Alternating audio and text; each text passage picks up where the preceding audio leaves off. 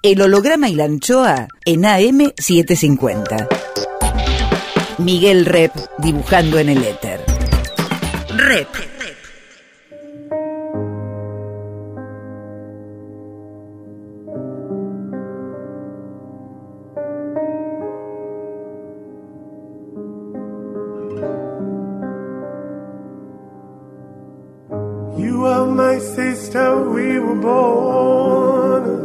eres mi hermana. Vos sos mi hermano. There were times we were friends, but times I was so cruel. Vos estás próximo, aunque lejos estás. ¿A cuántos kilómetros estás? I was so afraid of the night. El holograma y la anchoa. Mi nombre es Miguel Rep. that I feared. You lived inside my world so softly, protected only by the kindness of your nature. El holograma y la anchoa. You are my sister, and I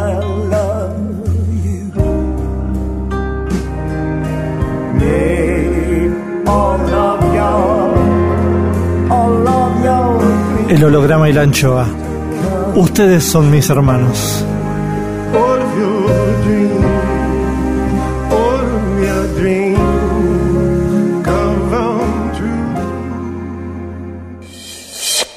El holograma y la anchoa. Hoy guardamos el aire, el pensamiento de Abraya Rottenberg. Hacía rato nos debíamos una charla con el autor de este libro. Desde sus memorias del diario La Opinión, del que fue directivo junto a Jacobo Timerman, desde aquel libro, pero que salió antes del holograma y la anchoa. Pero bueno, siempre quedó como una conversación residual. Aquel libro tiene sus buenos años, la viudez del legendario diario quedó atrás y emergió el verdadero escritor de memorias, de ficción. Ahora, Abraya publicó en la editorial Obloshka La amenaza, en plena pandemia, pero a nosotros eso no nos arredra. Abraya pudo hacer una presentación y luego guardarse como todos nosotros. Pero acá vamos a aprovechar el Zoom y sus inquietos noventa y pico de años para auscultar a Abraya Rottenberg, esposo de Dina Roth, padre de Cecilia y Ariel Roth, multiexiliado, dueño de cuatro vidas, para que nos cuente de las andanzas de un joven parecido a él mismo en la Argentina de 1942, en plena Europa nazi peligrando al mundo, aquel huevo de la serpiente vernáculo, con Abraya Rottenberg trayendo en su mochila, una larga mochila, La amenaza, su nuevo libro. Abraya viene al holograma y la anchoa y habla, y habla mucho.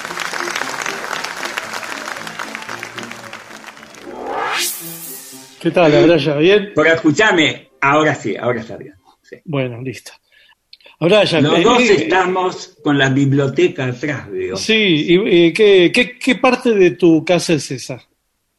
Esa casa, esta parte es una habitación que la uso yo Sí. para mí solo, donde Sí. tengo una de las bibliotecas que a mí me, me sirven para las cosas que me interesan más inmediatamente, que son las antiguas, historia, Biblias, eh, este, eh, cosas en, en hebreo, en yiddish, cosas en, eh, que tienen que ver con literatura, algunos de los libros que me gusta te- tenerlos cerca.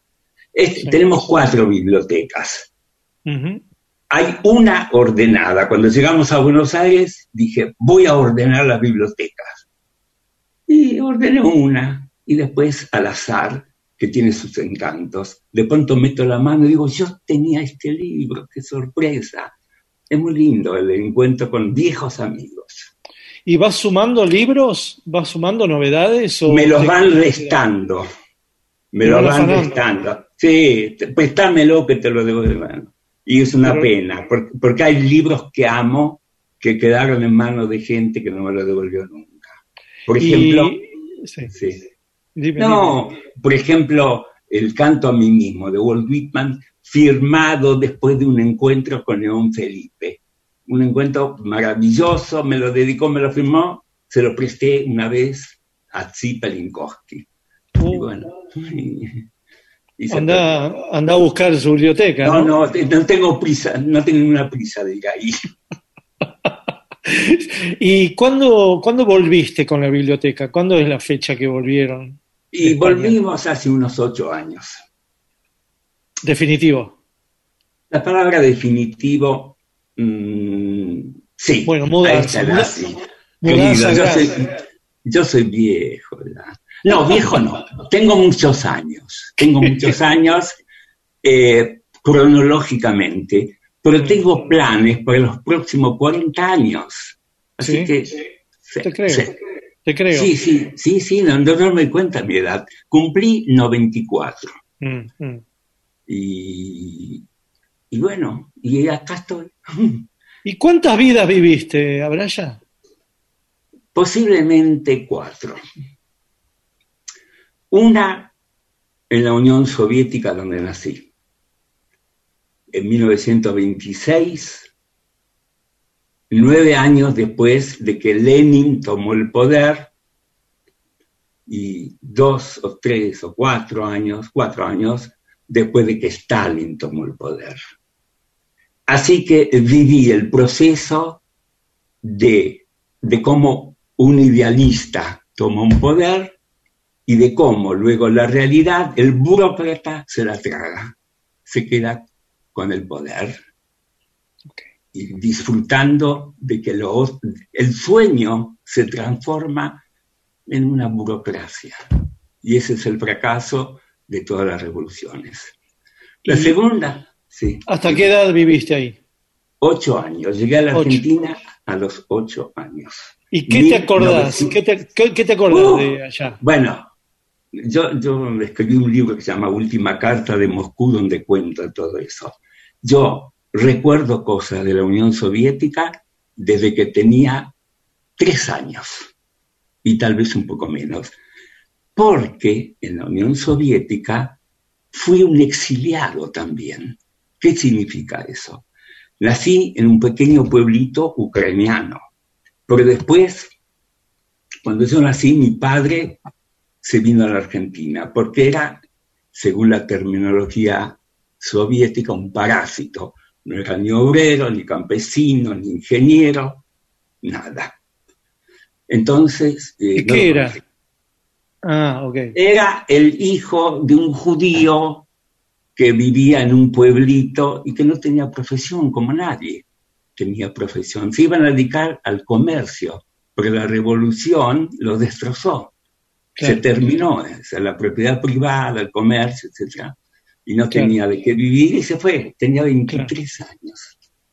Luego, eh, y yo en la Unión Soviética, de ese pueblito, mi madre, que era una mujer muy luchadora, se fue a Magnitogorsk.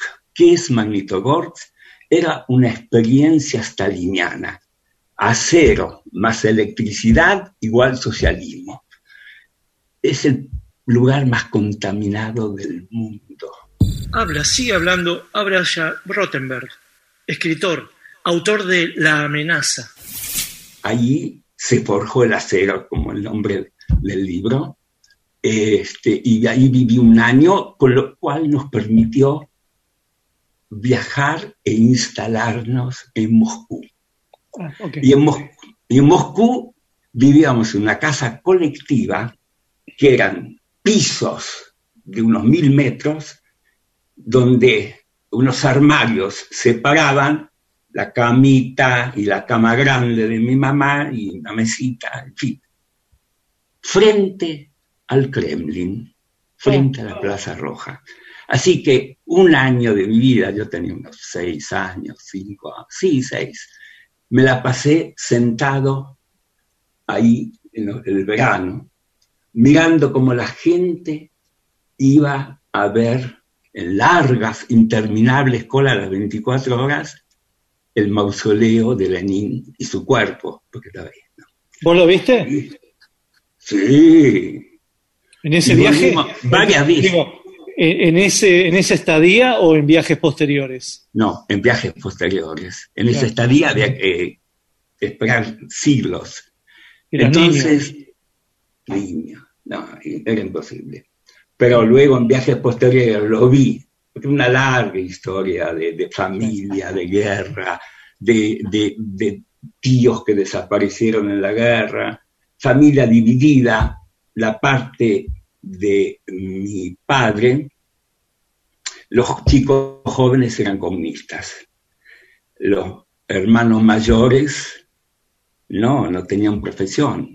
Los más jóvenes terminaron siendo ingenieros, o mal, o, o mal como un tío mío que fue llevado a Siberia por una denuncia falsa de que era trotskista. En fin, historia muy dolorosa. En cambio, los hermanos de mi madre eran todos militantes comunistas fanáticos. Estalinistas. ¿eh? Estalinistas. Comunistas. Era el mundo mejor, el hombre nuevo, todos esos sueños. Un Mm. tío mío fue coronel del ejército soviético, hizo la carrera militar y terminó conquistando con sus tropas Berlín. Upa. Llegó en abril del 45. Llegó en abril del 45. Y su historia es triste, porque en el año 67, siendo él secretario del Partido Comunista de una ciudad que me olvidé cómo se llamaba, cercana a Leningrado, San Petersburgo hoy, cuando estalló la guerra de los seis días y la Unión Soviética cambió su política pro-israelí por la pro-árabe, lo llamaron, eso me lo contó él una noche interminable y maravillosa, y le dijeron, mira, vos sos judío, lo sentimos incómodo, pero cambiamos. Y tuvo que renunciar. ¿Y sabes dónde terminó a los 96 años? En Nueva York. Ese es un destino de un idealista. Todavía en los años setenta y tantos decía, no importa lo que me hicieran a mí, nosotros vamos a triunfar, va a ser el mundo nuevo. Y bueno, la Unión Soviética empezó con Lenin y termina con Putin. Sí. Ese es uno de los países. Porque me preguntaste que, cuántas vidas. Esa. Eh, eh, en esta primera vida, cuando volviste a frente, eh, ¿fuiste a tu casa de frente al Kremlin? ¿Estaba tu casa? No, ya no estaba más. No, no estaba más. Desapareció, pero fui, la nostalgia, al Hotel Rusia, Ru- Rusia se llama Rusia, que estaba Sí. frente al Kremlin, que también desapareció. No tengo la culpa, ¿eh? no me la echen a mí, lo tiraron abajo. Pero tenés, tenés, eh, tenés en tu alforja de recuerdos eh, olores de esa infancia, Absolutamente. de esa infancia. Uno de los olores que nadie entiende, cuando yo digo, esto tiene olor a nieve. ¿Qué es el olor a nieve? Sí, hay un olor a nieve que me quedó adentro. Y cuando voy a algún lugar de casualidad y hay nieve, como en Madrid de vez en cuando, cuando vivimos ahí, ese olor es casi como el trineo de Orson Welles, Rosebud, Rosebud, Rosebud. Es lo mismo. mira vos.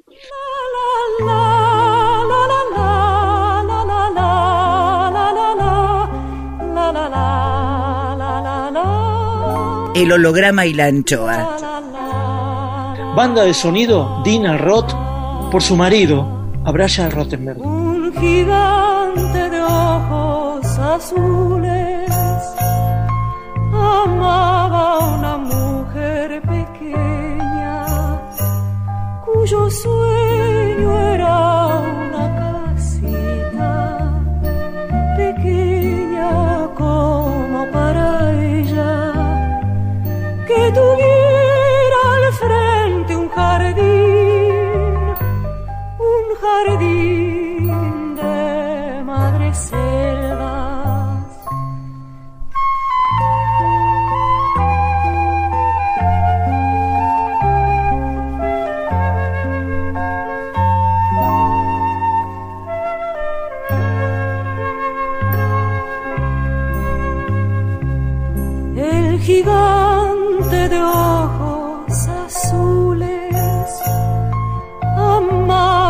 esa mujer pequeña que muy pronto ya se ha cansado de tan desmesurada empresa que no terminaba en jardín, en jardín de madres selvas.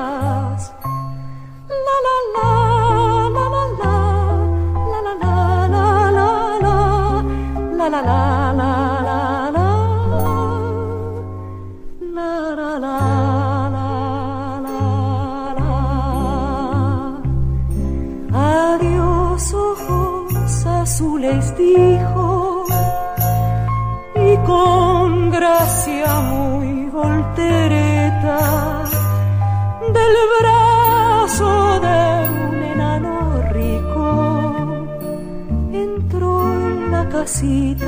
pequeña que en el frente tenía un jardín, un jardín de madres selvas.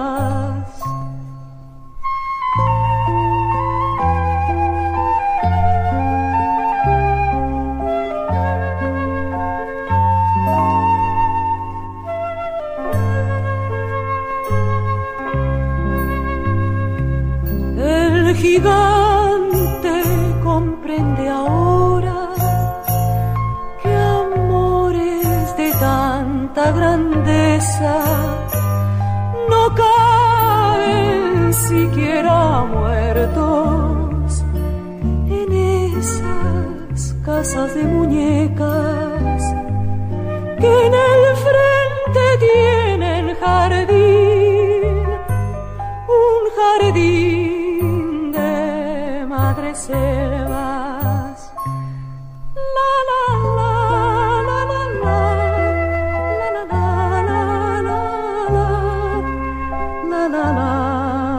Sigan, opinen sobre este programa en El Holograma y la Anchoa en Facebook, El Holograma y la Anchoa en Twitter, arroba El Holograma y la Anchoa, y en Instagram, Rep Miguel. Seguinos en las redes. Miguel Rep dibujando en el éter. El holograma y la anchoa. Seguimos con, el escritor y editor Abraya Rottenberg. Bueno, Sí. ocho años. ¿A- ¿A dónde vas? Argentina. Argentina. ¿Cómo, ¿Cómo son las primeras impresiones que tenés? No, la primera, te voy a contar. La primera impresión fue descubrir quién era yo. Mi, mi mamá, como mis tíos, me llamaban Abraya, que en ruso es un diminutivo de Abraham, como Natasha, Alyosha, Sasha. Es un término cariñoso. En Buenos Aires sonaba raro. Pues no importa. Bajamos a Buenos Aires en noviembre de 1934. 33, perdón, 33. Mi mamá, para que mi papá me conociera, cuando llegamos al puerto de Santos, mundo, me compró un trajecito marinero. Y, y imagínate, salí a la calle, vivíamos en La Paternal. La Paternal, un barrio que tenía todavía algunas calles empedradas y otras de ¿En qué calle? ¿En qué calle? Esa calle, mira, te voy a decir, esa, esa calle daba eh, al arroyo Maldonado, que es hoy la avenida Juan B. Justo, en la paternal, eh, a ver qué calle importante hay ahí cerca, Donato Álvarez, Gaona, por ahí. Salí a la calle y era una casa rara, Porque vivíamos, mi papá, y después de siete años de tratar de sacarnos de la Unión Soviética, lo pudo conseguir. Bueno, una larga historia que tiene que ver con el Pen Club, que no, no, no, no si, si no, se va a pasar el día con, con. Te, claro. te quiero contar lo que me marcó. Sí. Salí a la calle y en mi casa se hablaba así. Yo hablaba ruso y ucraniano.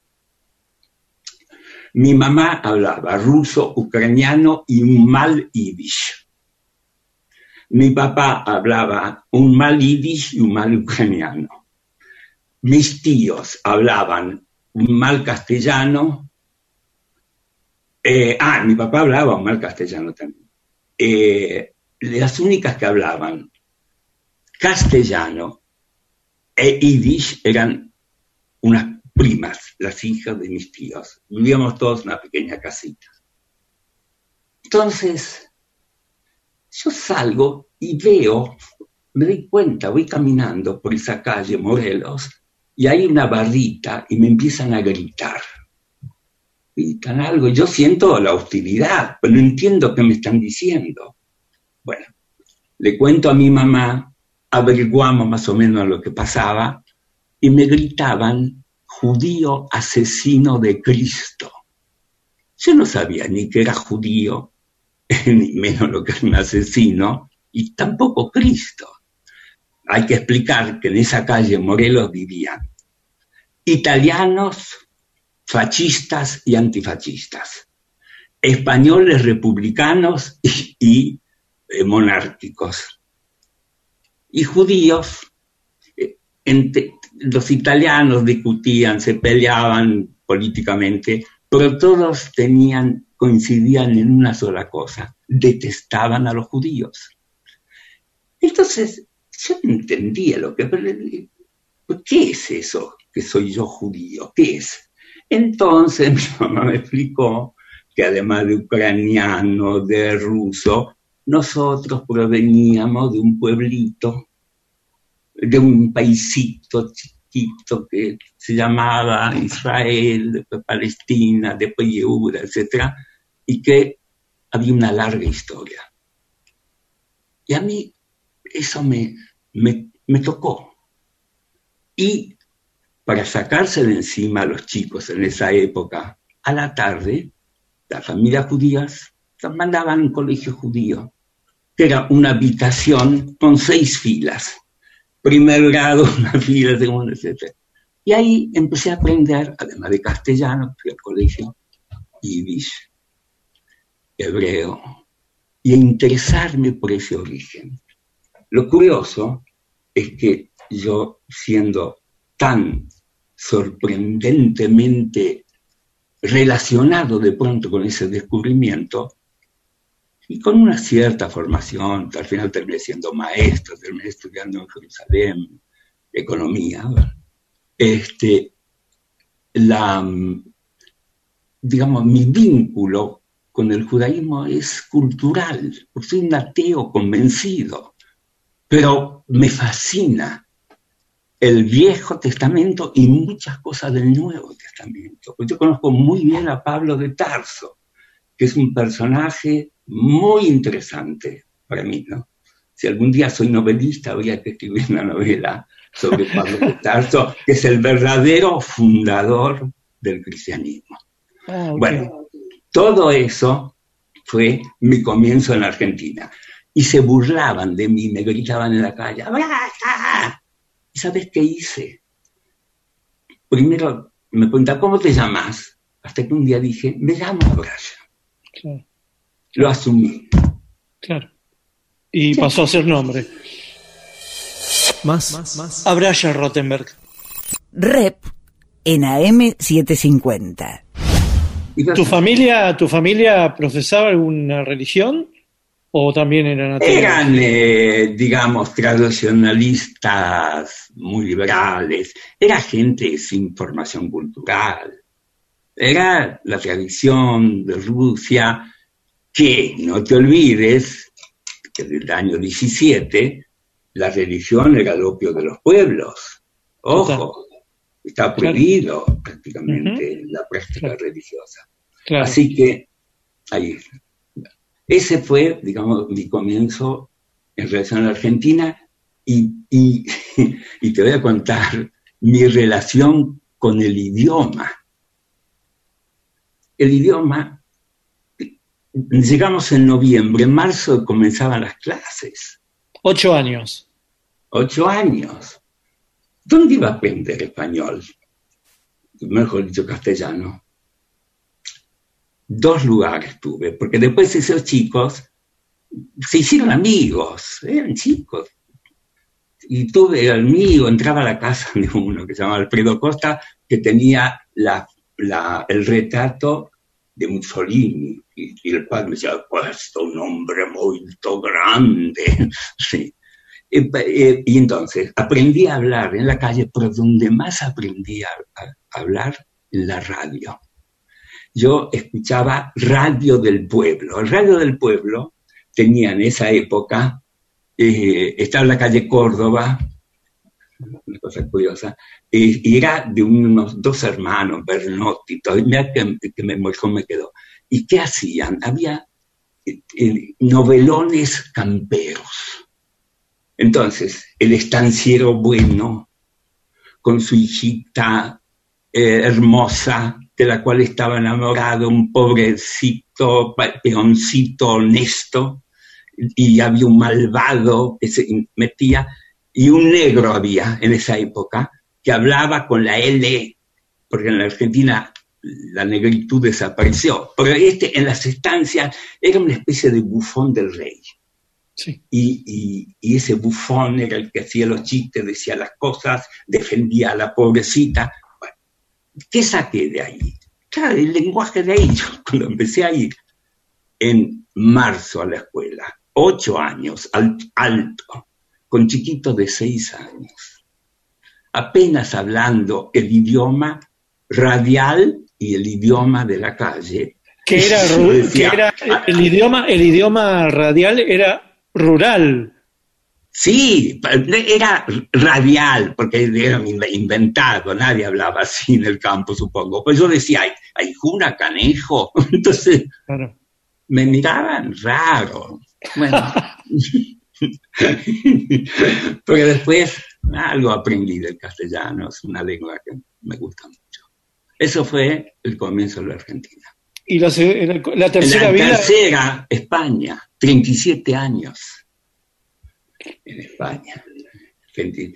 Y es un lugar al que le estoy maravillosamente agradecido, profundamente agradecido, porque me permitió ver uno de los procesos más inteligentes de la política, me refiero a de cómo de la dictadura de 40 años franquista se pudo llegar a una democracia y, a un inteligente manejo del diálogo, que es lo que falta en muchos lados, donde Santiago Carrillo, perseguido comunista, se sentó con Fraga y, y Rivare, que representaba la derecha más derecha, pero inteligente.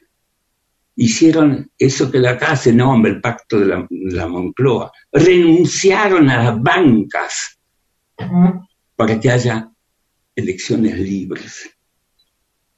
Y, y hubo dos personas ahí, Suárez, que fue brillantemente inteligente, un franquista, y luego, De hecho, de hecho, ustedes llegaron cuando estaba gobernando Sí, Suárez. nosotros llegamos en agosto del 76.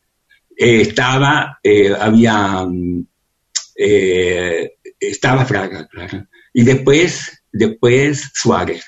Claro. Llegaron dos años después de la muerte de. No, un año después de la muerte de Franco. Claro. Franco. Si él murió en el 75, nosotros llegamos en agosto del 76. Bueno, teníamos que irnos de acá. Por, Rajaron de acá. opinión, por la opinión, sí. La opinión, sí. Que está, Entonces- dentro, que está dentro de tu segunda vida, la opinión. Sí, dentro de mi Es- segunda- bueno, que mi segunda vida súper desde mi infancia. Es súper Hablé de mi- Sí. hablé de mi infancia, pero bueno, la Argentina para mí, si, si, si- uno tiene que definirse, ¿vos qué sos? Porque, porque después tuve un año en Israel, que fue un año que fue muy importante para mí, ¿Cuándo? año 50 y 51, año 1950 y 51, que fue lo, lo que menos importante fue ahí lo que estudié en la universidad. La verdad, porque me, me, me resultaba muy difícil, porque estudiaba sociología y había un profesor de so- sociología que es todavía muy famoso y un, y un matemático muy- que estudiaba economía con él y era, era un hebreo que me mataba. ¿Vos ya eras economista? No, no, me faltaban dos materias para terminar acá. Pero tuve la oportunidad de, de viajar, una semi-beca, que nada. Era la época de racionamiento donde el hambre era hambre.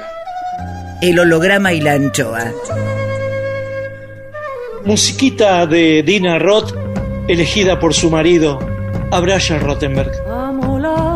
Cosas que nunca tuve con las otras que ya no tengo, no tengo.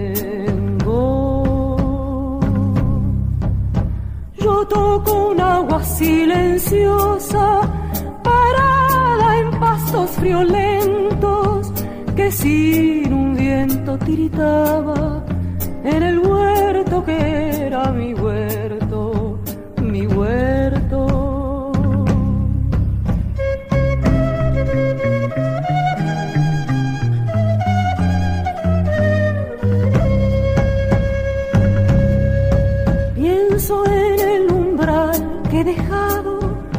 Pasos alegres que ya no llevo, y en el umbral veo una llaga llena de musgo y de silencio, de silencio.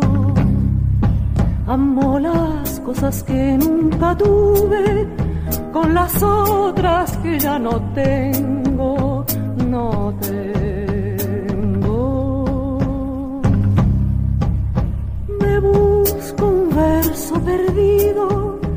Que a los siete años me dijeron fue una mujer haciendo el pan y yo su santa boca veo, yo la veo.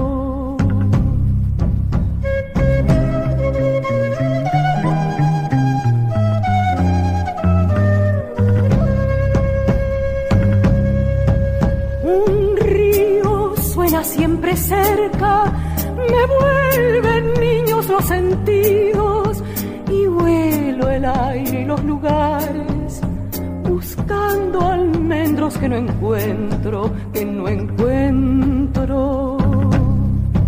Amo las cosas que nunca tuve con las otras que ya no tengo, no tengo.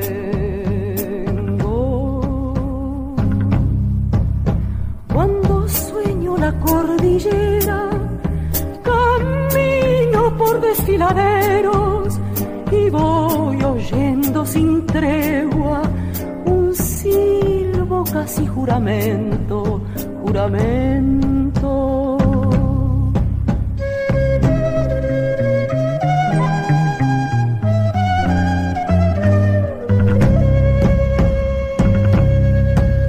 Es el final de mi camino cuando llego.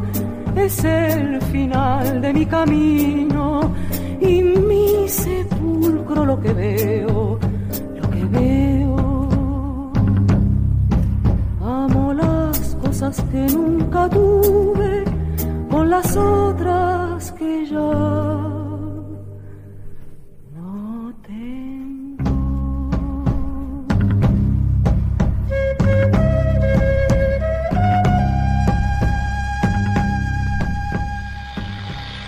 Rep sigue en AM750.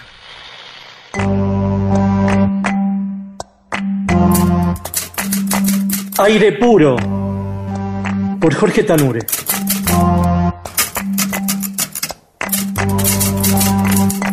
Su atención, señores pasajeros.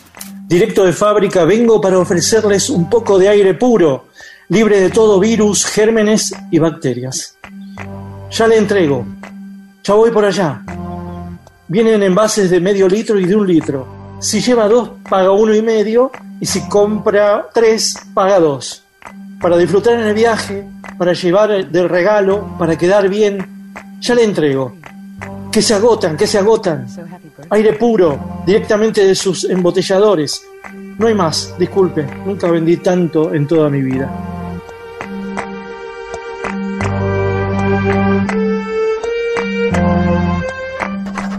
Aire puro, por Jorge Tanure. Siga los textos de Tanure en www.jorgetanure con doble n, punto blogspot.com. El holograma y la anchoa. Volvemos con, Abraya Rottenberg, escritor, autor de La amenaza. ¿Siempre usaste bigotes? En una época barba incluso. Sí. Sí, Pero hace mucho. muchos años. ¿Hace muchos, muchos? ¿Es mucho, mucho? Mucho, en la Argentina usaba barba. Ah. Y en España me la quité. Ah, ok. ¿De Exilio. Ah, bueno, está bien, pero el bigote y la barba. ¿No sos lampiño desde cuándo? Eso me refiero, en tu cara.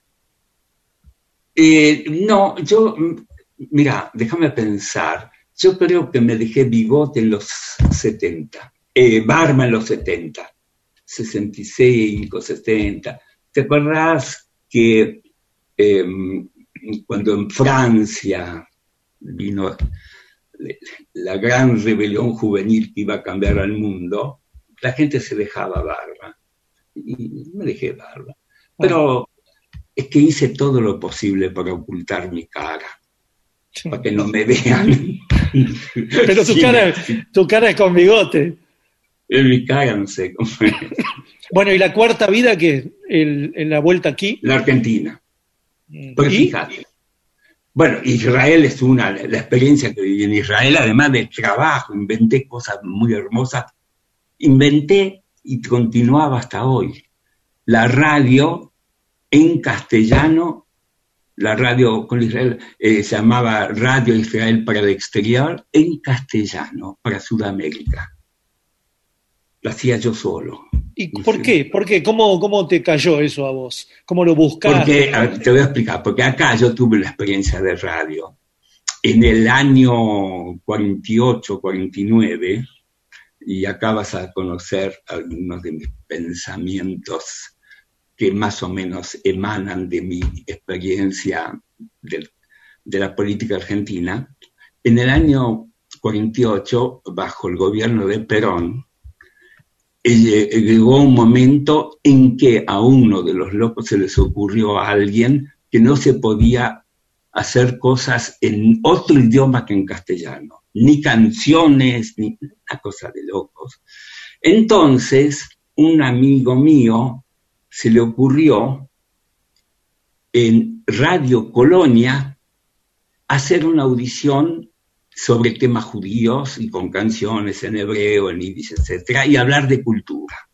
Y yo me encargué de la parte cultural, así que eso lo grabábamos en cassette, que eran unos hilitos finos, no como, eh, como los plásticos que ven ahora, un hilo, era un hilo que, eh, que se grababa, lo llevábamos a Montevideo, iba una vez por mes, dejábamos grabado todo eso, y la audición se transmitía, no era nada política, pero era por lo menos... eh, Cultural. se- se pod- sí, se podía hablar en, en otro idioma.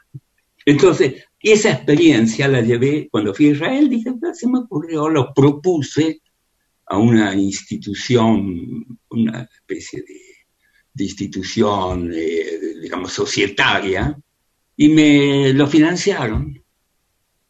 Y la radio con Israel me dijo, bueno, a ver, trae.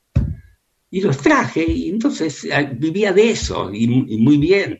Vos sabés que los que están en la radio son millonarios todos. Millonarios Sí, claro. Claro, claro.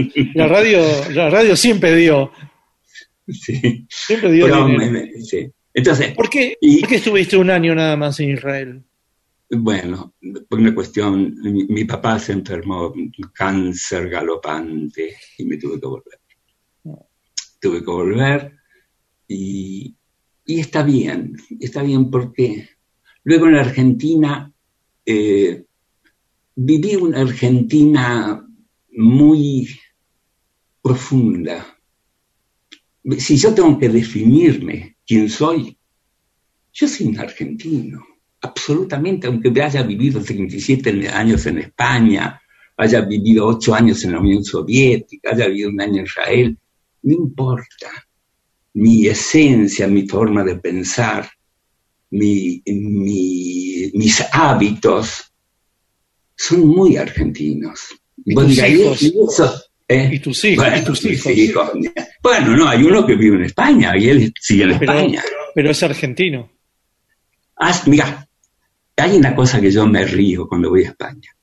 Ayer llegó a España a los di- eh, dieci- 15 años, creo que tenía 15 o 16. Vivió siempre en España. Menos un año que vino a la Argentina para estar acá con Calamar.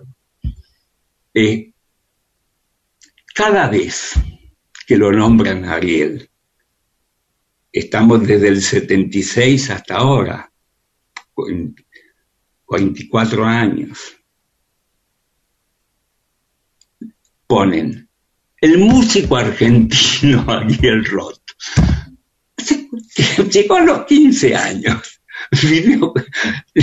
toda su vida en España. El músico argentino. No lo entiendo, no lo entiendo. Porque es así. ¿Por- Porque ¿Cómo sigue no lo hablando. ¿Y ¿Cómo no lo ¿Por entendés? qué? No, ¿por qué no, por qué no dice el músico? ¿Por qué el músico Ah. argentino? Y ¿Por se usa.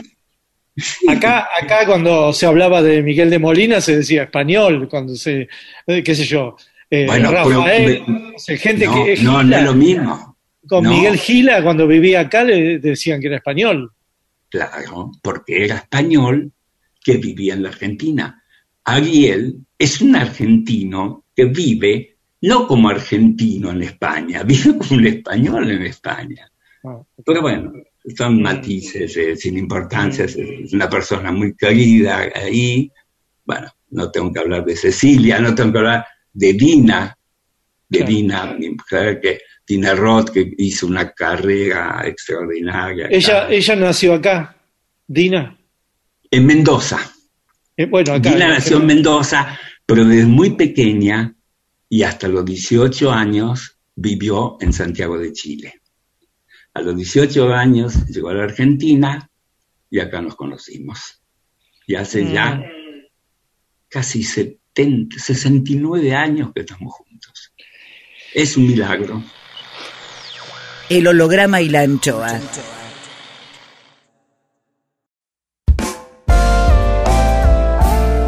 El holograma y la anchoa en AM750.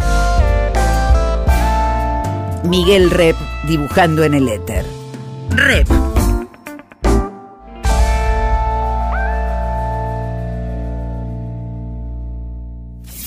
Cuadritos finales.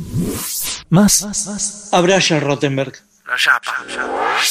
Hermoso. Abraya, entre, entre el niño, entre el niño ese que está en, en la multiescolaridad de la paternal Sí. y, y e Israel me está faltando cuál es tu formación cultural o tus intereses culturales.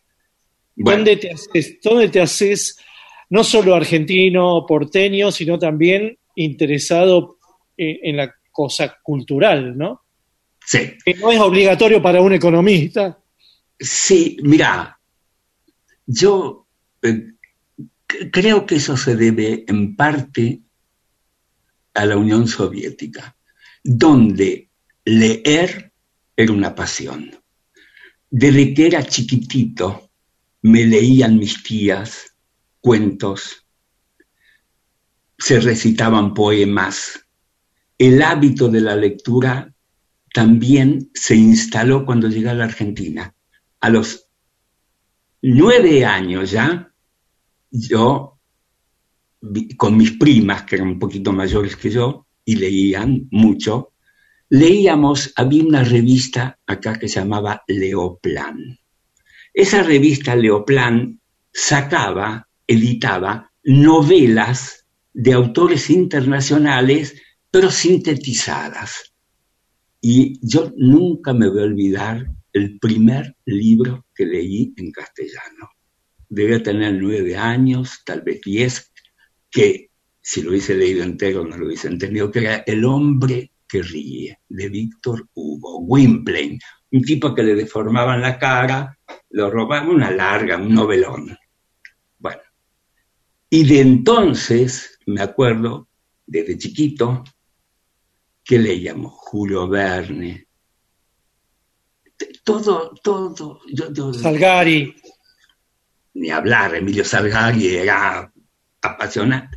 Siempre, siempre la lectura eh, fue la lectura y la radio. Esas dos, y luego, cuando fui dominé un poco más el, eh, el yiddish, que fue un idioma que aprendí y que amo, porque me olvidé del ruso me olvidé del ucraniano, cada vez habla menos en hebreo, el castellano me parece que también me lo estoy olvidando, pero, pero, pero el yiddish es un idioma que tiene una flexibilidad y matices que no se pueden decir en otro idioma. Imposible.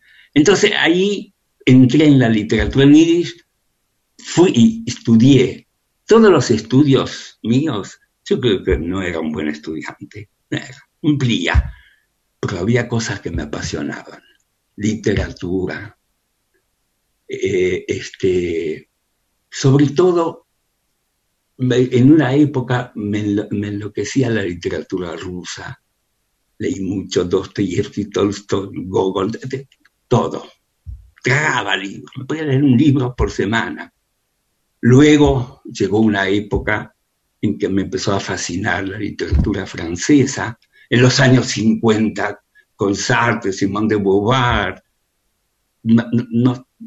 y, vivía en un ambiente de amigos que eran gente que le interesaba la política y la cultura. Y uno se va armando y, y se va enamorando de cosas. Yo no podía estar sin leer. la literatura americana que Tom Wolfe, no Thomas Wolfe, este snob, sí, el Tom del tiempo y del río, Henry Roth, Henry Roth, no sé si vos lo conocés, si leíste Llámalo Sueño. Henry Roth escribió un libro a los 23 años que se llamaba Llámalo Sueño. Vendió 300 ejemplares y nunca más escribió nada hasta que un día lo descubrió un editor canadiense, lo publicó y fue un bestseller. El tipo tenía 90 años, 80, no sé cuánto, y vivía en el desierto y tenía escrito 10 libros, francamente ninguno al nivel de Llama los sueños. Si podés leer, vos, vos sos un tipo muy sensible, muy culto, porque quiero decirte que yo te sigo sos uno de los pocos bichos raros que se puede escuchar diciendo cosas de cultura inteligente. este es un desierto. Es un desierto. El holograma y la anchoa. Atenti. Continuará mañana más a Braya Rottenberg en el holograma y la anchoa. ¿Está bien como estamos? Hermoso. Miguel Rep en AM750. Edición Eimon. Textos Jorge Tanure. Y yo sé que el mundo no es como lo queremos, lo sé de los 10 años. Intenta, produce, consigue. Listo, ahí le mandé. Berenice Sotelo. Gracias. Lápiz y tinta Miguel Rep.